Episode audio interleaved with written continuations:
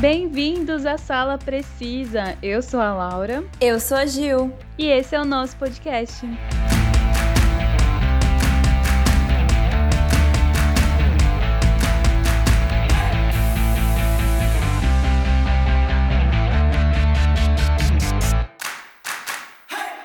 Fase 5 da Marvel tá chegando com tudo, né, gente? E para iniciar essa nova fase, nada melhor que começar com ele, que quase ninguém lembra, né, tadinho. o Homem-Formiga. E uma coisa que eu acho engraçado do Homem-Formiga é que ele é o esquecido do rolê, né? Sim. né? Só que ele é o cara que salvou essa primeira, essa outra fase da Marvel aí, porque se não fosse por ele, né, a galera não ia saber como derrotar o Thanos. Pois é, gente. E agora, se não fosse por ele, a galera, tipo, não ia saber sobre muita coisa, sobre quem a gente vai comentar aqui nesse episódio e tal. Então eu acho isso muito engraçado, que ele é o esquecido do rolê, mas foi ele que salvou tudo. Sim, ele que deu a ideia, né, do reino quântico, ele que apresentou o reino Sim. quântico pros Vingadores, pro Homem de Ferro. Então, tipo, ele é muito importante. Mesmo ninguém Sim. lembrando dele, mesmo ele sendo um pouquinho excluído. É porque eu lembro daquela cena do Ultimato, lembra a galera tirando foto com o Hulk? Uhum. Aí ele lá, ai, vocês vão tirar foto comigo também? Eu sou o Homem-Formiga. Aí as pessoas, tipo, é. quem? É, uns, uns adolescentes, é, né? Olha isso, tipo, uma cara de interrogação. Como assim? Quem é você? É, então, mas ele é muito importante, gente. E vai ser muito importante para essa fase 5 da Marvel. Sim. E o Homem-Formiga Vespa Quantumania tem pré-estreia, né? Pra semana que vem, Sim. dia 15 Ai, de fevereiro. Aqui nos cinemas brasileiros e estreia nos Estados Unidos em dia, no dia 17 de fevereiro. Então a gente vai ver antes, hein? Pois é, o Brasil sempre vê antes, né? Eu acho isso legal. E pelos trailers, a gente já sabe que vamos ver mais sobre o reino quântico e sobre o que promete ser o novo vilão dessas próximas fases, Kang, o Conquistador. Mas vocês aí que estão escutando esse episódio, vocês sabem da história dele, do Kang? Então, antes, né, de, do filme lançar, vem conhecer com a gente um pouco mais sobre esse vilão que pode ser ainda maior que o Thanos, será? É, então, ele pode ser, pode ameaçar mais que o Thanos, né? Boatos, rumores, não sei, mas tudo tá indicando que sim, pelo que eu ouvi falar.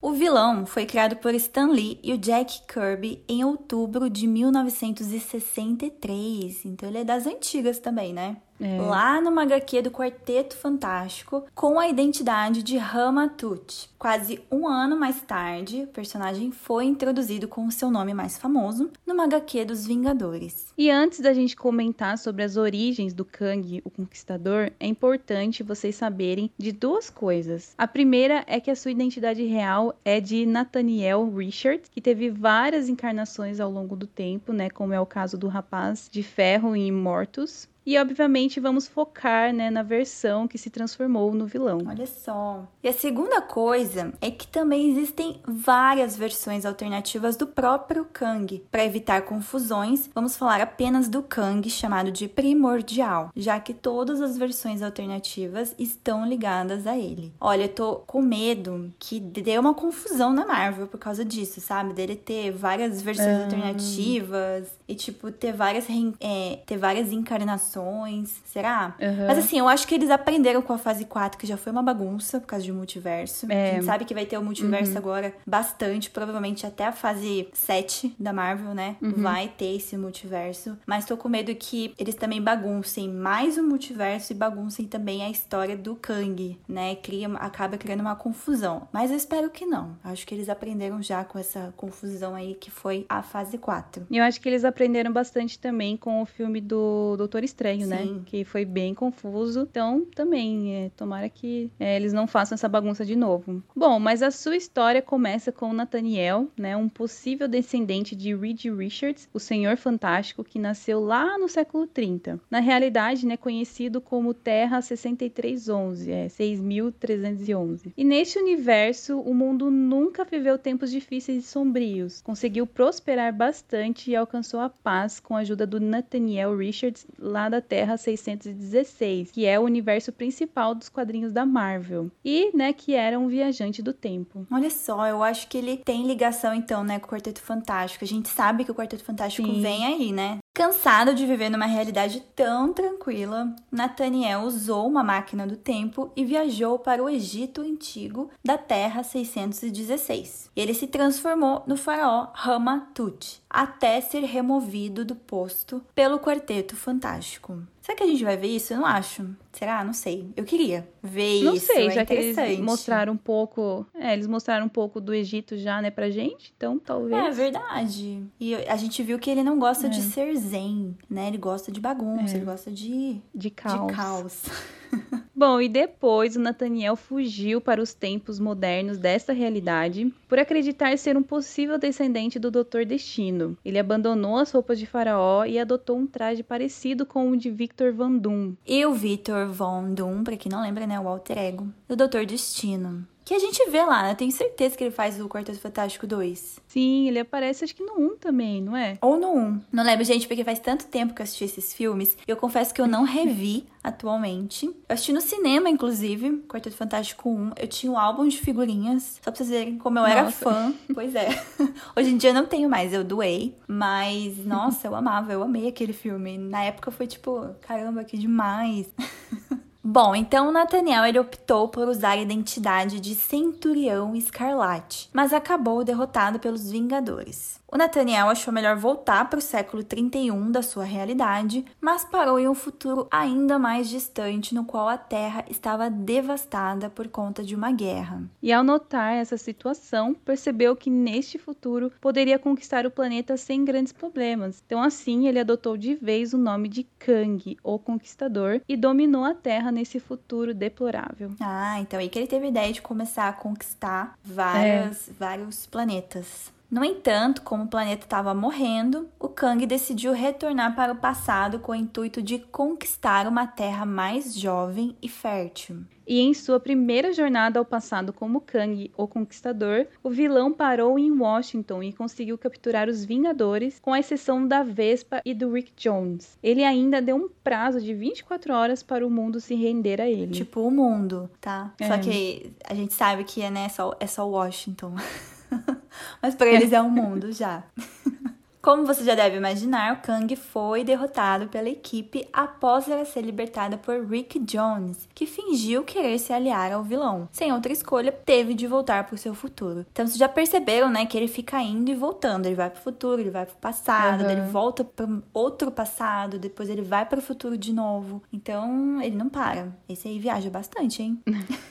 aí logo em seguida, o Kang notou que por conta de suas viagens no tempo, criou várias versões diferentes dele dele mesmo, né? Que tinham seus próprios planos. Daí, para evitar confusões, ele passou a se denominar de Kang Primordial, mas nem ele mesmo tinha certeza se ele era o original, né? Porque já, daí já começou a confundir a mente dele. É, então, mas eu acho assim, quando ele volta pro passado, fica um dele lá. Então, quando ele vai pro futuro, fica uhum. um futuro dele lá. Então, Isso, tipo, ele, e ele não tem o controle desse, dessas versões que ele cria, né? Ele só tem da versão Sim. dele que tá viajando aí, deixando vários Kangs pelos planetas. Então, tá vendo? Por isso que, meu Deus, olha, tem tudo para dar confusão, mas eu espero que a Marvel não faça isso. Imagina só, eu viajar e deixar várias Lauras em né? vários lugares. Pois é, imagina. Uma hora vai dar E depois ruim. elas vêm atacar você? Nossa, que medo. Nossa, que horror. um exército de Lauras. Mas é tipo isso, porque justamente por ter se tornado um vilão de destaque, o Kang, o Conquistador, participou de várias outras histórias da Marvel com o passar dos anos. Em partes dela, uhum. como você já deve imaginar, ele tentou reescrever a história ao voltar para o passado. E o Kang, ele também se envolveu na famosa história Guerras Secretas, que a gente já sabe que vai ter, né? Essa adaptação que todo mundo tá esperando. Uhum. E com certeza o Kang vai ser muito importante nessa história. E durante algum tempo, o vilão teve teve seu envolvimento com o chamado Conselho dos Kangs, Olha. criado por ele e algumas de suas versões alternativas, né, para eliminar alguns deles da existência. Então, tipo, acho que alguns estavam dando errado do Sim. jeito que ele não queria. Daí ele falou assim: não, peraí, vamos eliminar alguns Kangs. É, aqui. vamos se reunir, todos os Kangs aqui, vamos se reunir pra matar outros Kangs. Que já tá demais. Meio confuso, né? né? Já tá muito aí. Chega.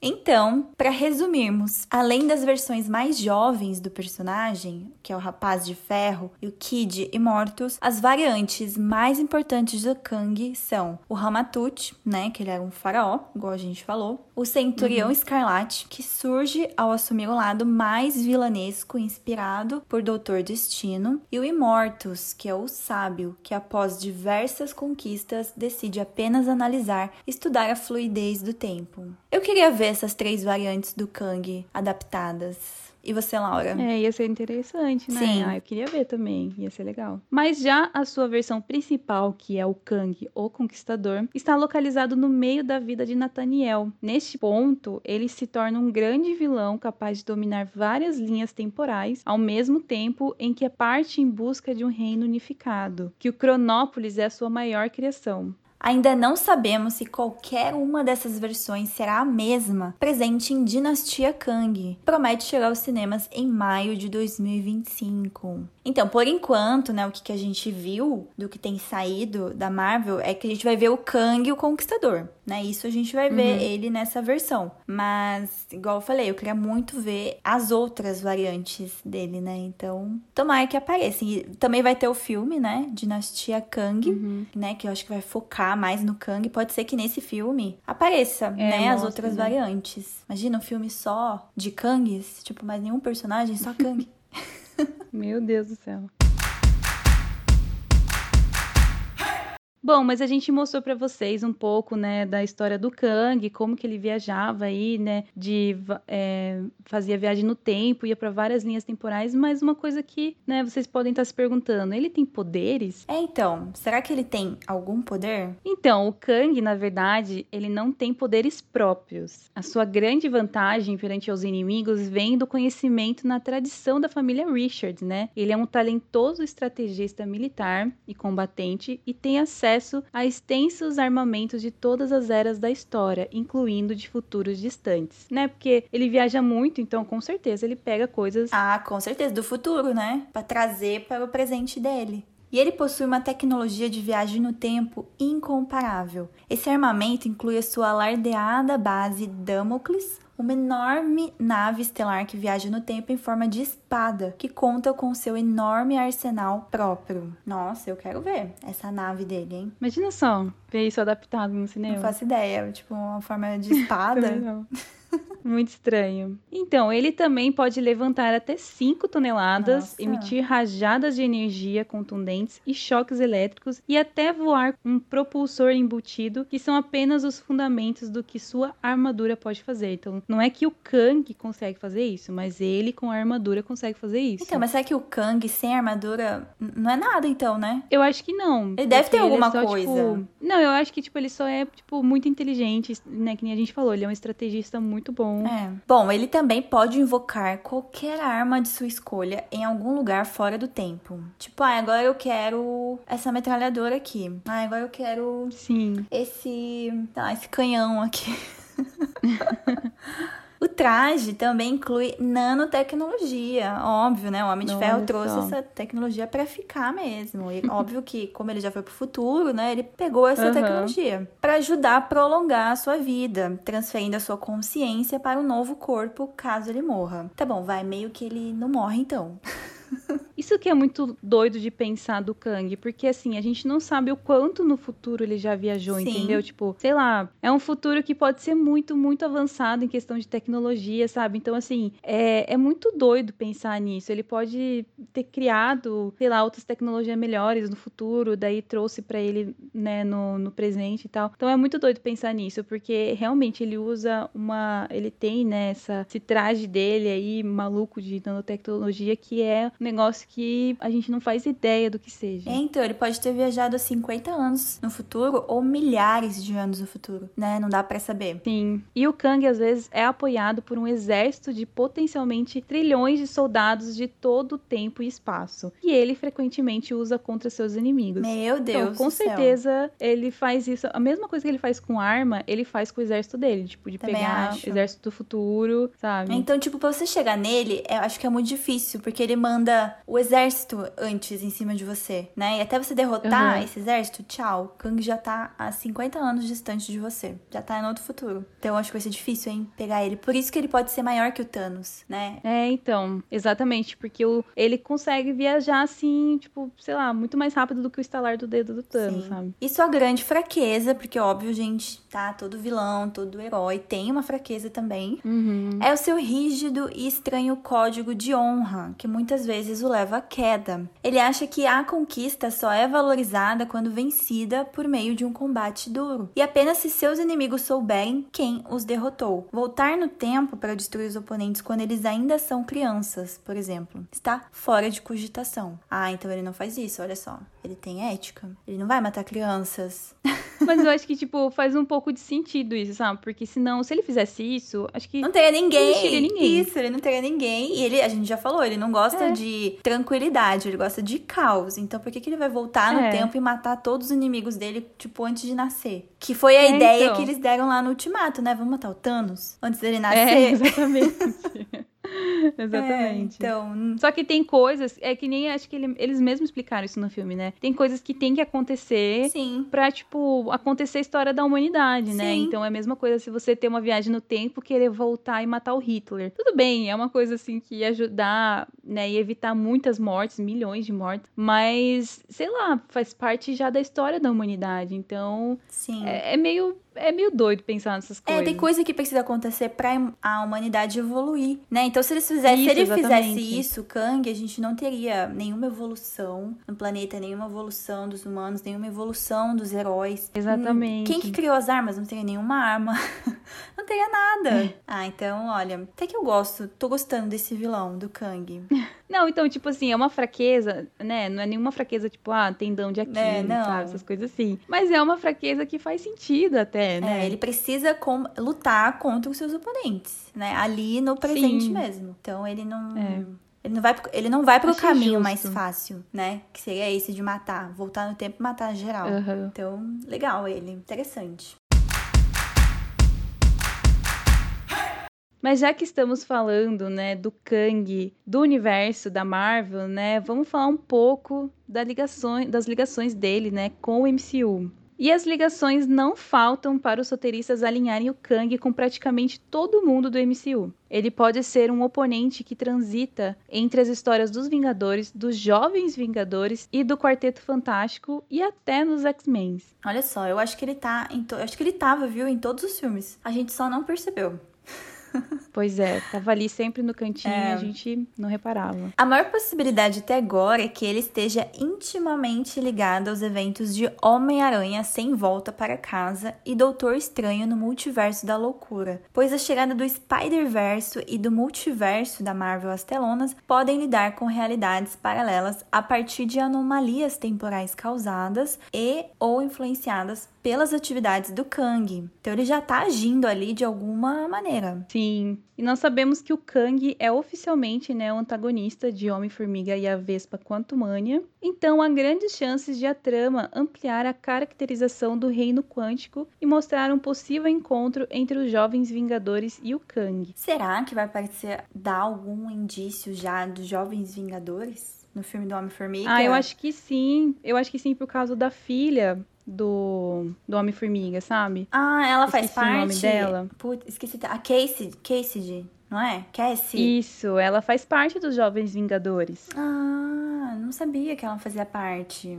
Olha só. Sim. E uma variante do Kang, o Conquistador, chamada Aquele que Permanece, é interpretada pelo ator Jonathan Majors, que veio aqui pra CCXP ano passado, não veio? Verdade. É, então, veio ele e o elenco, né, de Quantumania, né? O Paul Rudd, uhum. a Evangeline Lilly, acho que veio até o é. Michael Douglas. Não lembro.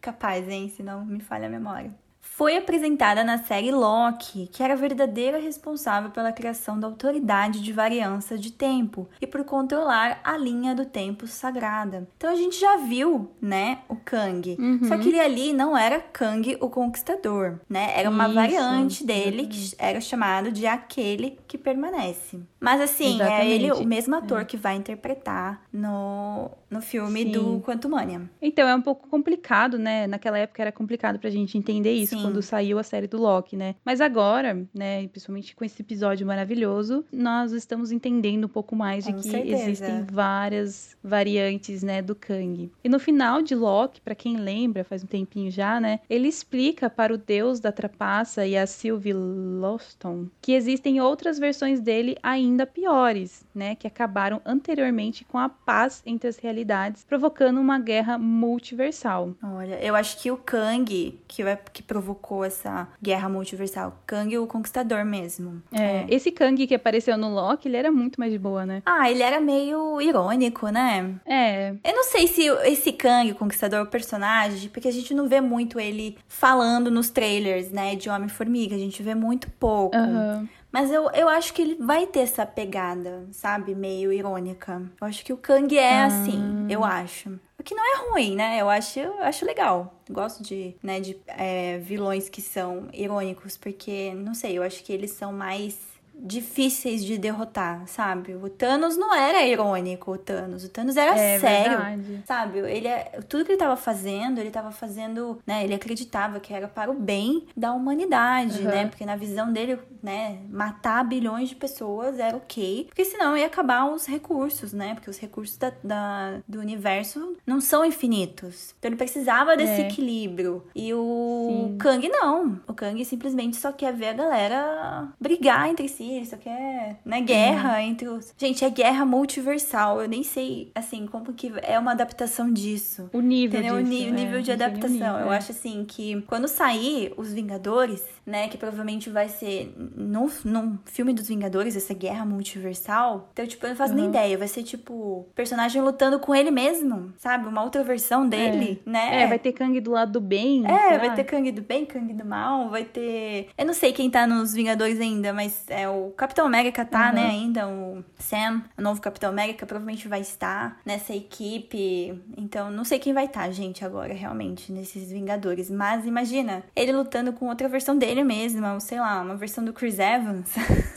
Se a Marvel quiser ficar fazendo essa mesma fórmula de fanservice e ficar reciclando Sim. os atores, provavelmente veremos um Chris Evans de novo aí lutando com outro Capitão América, né? Um Capitão América velho, Capitão América jovem, Capitão América, né? Nossa, vários lutando entre si. Então, tipo, não sei, eu quero muito ver. Esse vai ser um grande evento, igual o Ultimato foi. Um grande evento da Marvel, acho, né? Que eu acho que vai ser em Ah, vai. 2025 ou 2026, eu não Uhum. lembro as datas agora. Vai demorar, vai demorar. Mas vai ser, nossa, eu acho que vai ser épico, vai. Tem tudo pra ser, né? Se a Marvel não se perder no caminho. É. E o Kang, né, ele colocou ordem em tudo com a criação dessa autoridade de variância do tempo e quer que os dois ocupem o seu espaço, né? O Loki e a Sylvie. Ou podem matá-lo e teríamos uma guerra multiversal, com suas variantes malignas assumindo o controle total. Só que daí a gente vê, né, no final da temporada de Loki, que a Sylvie mata ele, aquele que permanece. E vemos o início do multiverso na Marvel, que preparou o caminho para Homem-Aranha 3, Doutor Estranho 2 e, claro, né, o próximo filme agora, do Homem-Formiga, o Quantumania. É, então, eu acho que seria legal se quem quisesse relembrar, né, assistir só esse último episódio de Loki. Sim, é, porque tem uns que, pelo amor de Deus, né, enrolação.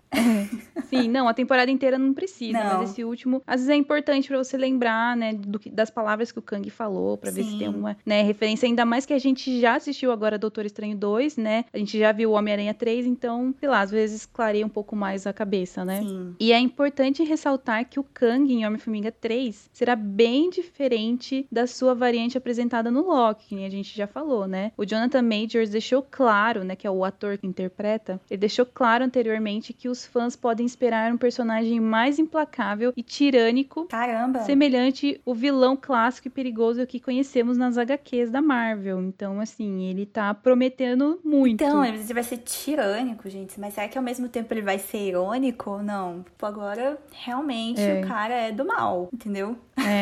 Só sei que ele tá prometendo muito e tomara que entregue também. né, É, ele pois tá é, às vezes é puro marketing, né? A gente já viu vários É. disso. Bom, mas isso foi um pouquinho só, né, da ligação do Kang por enquanto, né, até agora, com o MCU, um pouquinho da sua origem, seus poderes. E agora, né, a gente sabe, semana que vem, dia 15 de fevereiro, a gente tem a pré-estreia aqui no Brasil do filme Homem-Formiga e a Vespa Quantumania, e nos Estados Unidos no dia 17. A gente já teve, acho que, dois trailers lançados e vários teasers, porque agora, né, nessa reta final, não para de sair teasers de 15 segundos, 30 uhum. segundos, a Marvel fica lançando, né? Mas. Uhum. E aí, Laura? Quais são suas expectativas para o filme? Então, assim, eu nunca, né, quem já ouve aqui alguns episódios nossos sabe que eu nunca vou com a expectativa tão alta assim. Pois é, e todos sabem que eu vou. Mas, é, assim, eu tomei com medo, né, de, de, todo esse marketing que o ator do Kang tá fazendo, o Jonathan Majors. Porque, que nem eu ia falar, uma diferença entre ele e o Thanos é que o Thanos, o ator, nunca entregou nada pra gente, tipo, não, não fez expectativa, porque sempre foi um mistério, né? Sim. Ele sempre, tipo assim, sempre tava nas cenas pós-créditos, mas eles meio que escondiam pra gente isso, que ele ia ser o maior vilão daquelas fases da Marvel. Então, assim, foi muito legal quando a gente viu realmente o Thanos atuando como Thanos, né? Como sendo o maior vilãozão e Nossa, tal. Nossa, foi incrível. É igual você falou, o ator não, entregou, não prometeu nada e entregou é. o melhor vilão que a gente já viu dos filmes de super-heróis. É, então, e tipo, é isso que eu tô com um pouquinho de medo, porque eles estão colocando muita expectativa no, no, Kang, né? E tipo assim, falando que ele vai ser o maior vilão, muito maior do que. E realmente, a gente vendo aqui toda a história dele, ele tem tudo para ser mesmo, né? Por causa do cara viajar Sim. entre multiversos e tal. Então, assim, ele tem um conhecimento de mundo mil vezes mais do que o Thanos tem. Ele tá né? à frente, né? De todo mundo. Sim. Porque ele já esteve no futuro, Sim. gente. Sabe o que é isso? Eu não sei. Então, só que, é, assim, eu tô bem ansiosa porque eu gosto do, da história do, do Homem-Formiga, né? Apesar de, assim, eu, baixou bastante a minha, a minha paixão pela Evangeline Lilly, ah, né? Sim, depois daquelas polêmicas. polêmicas. É, mas assim, ainda vou assistir, né? Tô, tô, tentando ignorar essas polêmicas aí. Mas eu sempre gostei do Homem-Formiga, né? Eu gosto desse assunto de. Apesar de não entender muita coisa desse assunto de química deles é, aí, né? física, né? né? é, física quântica, essas coisas assim, mas eu acho muito legal aprender, né, e ver sobre isso. Então eu tô ansiosa pro filme, né, do Homem-Formiga, por todas as coisas desse mundo quântico que eles vão explicar pra gente. Mas assim, com o Kang eu tô um pouquinho assim, ah, vamos ver, vamos devagar com essas expectativas. Assim, eu acho que ele, pelos trailers, dependendo de que ele vai ser um. A gente não sabe se ele vai ser o vilão do filme do Homem-Formiga, ou se ele só vai ser um papel de antagonista nesse filme, uhum. né? Porque a gente sabe que ele vai aparecer, né? Porque assim, eu queria que ele fosse apenas um papel de antagonista, que ele entrasse na história, né? Mostrasse o que, que ele veio para fazer nesse mundo, né? Tipo, já mostrar que realmente, caramba, ele é uma ameaça muito grande, sabe? Mas não que, tipo, uhum. o Homem-Formiga precise derrotar ele, sabe? E, tipo... Ah, eu acho tipo, que não, acho que isso não vai é, rolar. É, então, porque se ele é o grande vilão, então ele provavelmente vai atrapalhar aí, vai encher o saco de várias pessoas aí em vários filmes. Uhum. Provavelmente. Mas é, eu tava vendo aqui também que o diretor, né, ele. É que assim, o diretor sempre tem que falar muito bem do seu próprio filme. Tem que fazer, tem que divulgar, fazer, o, fazer marketing, o marketing, né, publicidade em cima dele. Mas ele disse que é um, é um filme muito grandioso. Tipo, é tão grandioso quanto um filme dos Vingadores. Então, assim, a gente já tinha falado, né, que já tinha saído notícias que vai acontecer uma coisa muito, assim, importante na história que vai mudar essas próximas fases da Marvel, né? Então esse acontecimento no filme do Homem-Formiga é o que vai, tipo, definir, sabe, alguma coisa nessas próximas fases. Então é uma coisa muito importante. Eu achei legal que colocaram no filme, tipo, do Homem-Formiga. Né, igual a gente falou no início, uhum. do cara que é excluído, que quase ninguém lembra, mas é no filme dele que vai acontecer uhum. uma coisa muito importante para fase 5 e para as próximas fases também. Então, eu tô muito ansiosa, né? Desde que eu vi o trailer, ainda fiquei, ainda, né, depois de toda essa fase 4, eu tenho um pé atrás com o CGI dos filmes, que realmente, eu não sei, eu acho que eu tenho, eu tenho um dom, Laura, na minha visão, que eu hum. consigo hum. ver os efeitos visuais, sabe? tipo, eu sei quando o cara. É, então, eu sei quando o cara tá numa tela verde, sabe? E, tipo, me incomoda porque dá para uhum. perceber. Eu consigo perceber, porque realmente tem gente que tá assistindo e não percebe. Tipo, eu vejo meu pai uhum. assistindo os filmes lá e eu, tipo, mó, caramba, que CGI é péssimo, mas pro meu pai deve estar tá sendo incrível. Tem gente que vê as pessoas, mas não sei. Eu acredito que eu tenho esse dom que para mim não é incrível, que eu consigo captar ali onde que estão usa usando esses CGIs e isso não é legal, porque me incomoda bastante bastante, porque eu fico reparando naquilo, entendeu? E daí uhum. eu me, assim, me distraio e me perco no filme, porque aquilo lá tira a minha atenção. Eu só fico prestando atenção naquilo. Enfim, mas aí, né, depois dessa fase 4, eu fico reparando no CGI. Os trailers entregaram um CGI ok, porque vai ter muito CGI nesse filme, gente, porque eles vão entrar no reino quântico, né? Então não tem como fazer um reino quântico, você montar um cenário de reino quântico. Alguma coisa acho que dá para montar com efeito prático. Mas a maioria é efeito é, visual, né? O CGI. Então, tipo, vai ter muito nesse filme. E também é, o uniforme deles a gente viu, né? Sempre atualizando nas tecnologias. E até eu falei para você, né? Que até a galera comparou os uniformes ao uhum. nosso querido filme Cult espiões, pequenos espiões 4, né? Porque cada um agora no filme tem uma cor de roupa, né? Então a Vespa tem, sei lá, amarela, o Homem-Formiga é vermelho, o outro é roxo, uhum. o outro é rosa. O próprio Kang tem alguma cor na sua roupa também, não sei se é roxo. É meio roxo. É meio roxo, né? Roxo, azul. Enfim, cada um com a sua cor. Então acho que vai ser um filme bem colorido também. Mas eu acho assim que tem tudo para abrir a fase 5 da Marvel muito bem, sabe? Eu acho que vai dar muito bom. É o mesmo diretor dos filmes anteriores, né? Ele vai encerrar a trilogia. Eu acredito que Homem-Formiga seja uma trilogia. Provavelmente vai ser o último filme solo dele, uhum. né? A gente. Imagina se ele morre, Laura. Será que esse é o acontecimento chocante? Agora é pra ir pra pensar. Hum, pode Será, ser. gente? Imagina. Talvez. Não sei se ele faz parte dos Vingadores ainda. Se ele vai fazer parte dessa nova equipe, né? Dos Vingadores. É, porque a, a filha dele, com certeza, né? Vai. A gente já sabe que ela vai ser uma das jovens Vingadores, então assim, ela já vai levar isso pra frente agora. Mas ela é o quê? Sei. Ela é tipo Mulher-Formiga? Ela é tipo uma formiga júnior. Ah, mas ela é formiga também. Eu não sabia.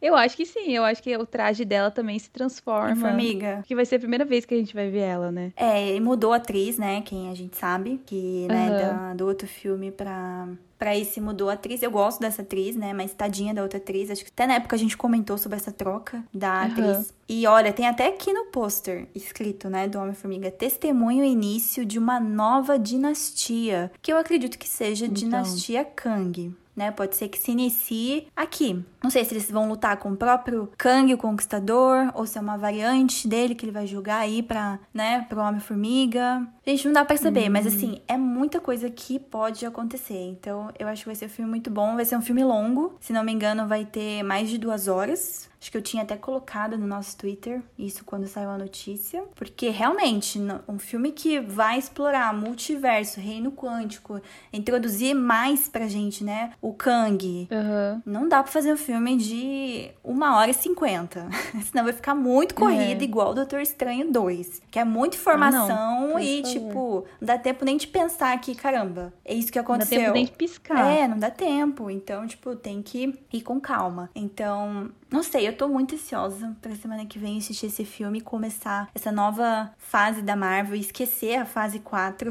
Tudo que aconteceu na fase 4. Claro, dá pra pegar algumas coisas boas ali que ficaram, né? Que vão ser uhum. importantes para as próximas fases, como o Kang, né? Mas Ai, não sei. Já tô colocando muita expectativa, Laura. Eu tô realmente com medo de sair de lá e, tipo, decepcionar. Eu sei, a gente sabe que quando a gente sai do cinema e é um filme da Marvel, a gente sai com o hype lá em cima. Mas depois você reassiste, né? Aí você fala, putz, não é nada disso. Nossa, esse filme não é tão bom assim. É. Que filme porcaria. É, então, tipo isso, eu tenho medo. Não, eu quero que seja um filme, tipo, igual os Vingadores que você assiste hoje em dia. Caramba, Nossa, é um filme sim. bom ainda. E arrepia. Sim, é um filme muito bom ainda. Então, Tô muito ansiosa, eu acho que vai dar muito bom. E tô muito ansiosa também para conhecer mais do Kang. Eu acho que ele vai dar um vilão muito bom para essas próximas fases, né? Se realmente for ele o grande vilão, todo mundo, né? Acho que é quase 100% certeza que é ele, né? O grande vilão dessas próximas fases. E, bom, é só início, né, de um, uma nova era, né? Porque Ultimato foi o fim de uma era da Marvel. Então agora acho que é só início de uma nova era da Marvel.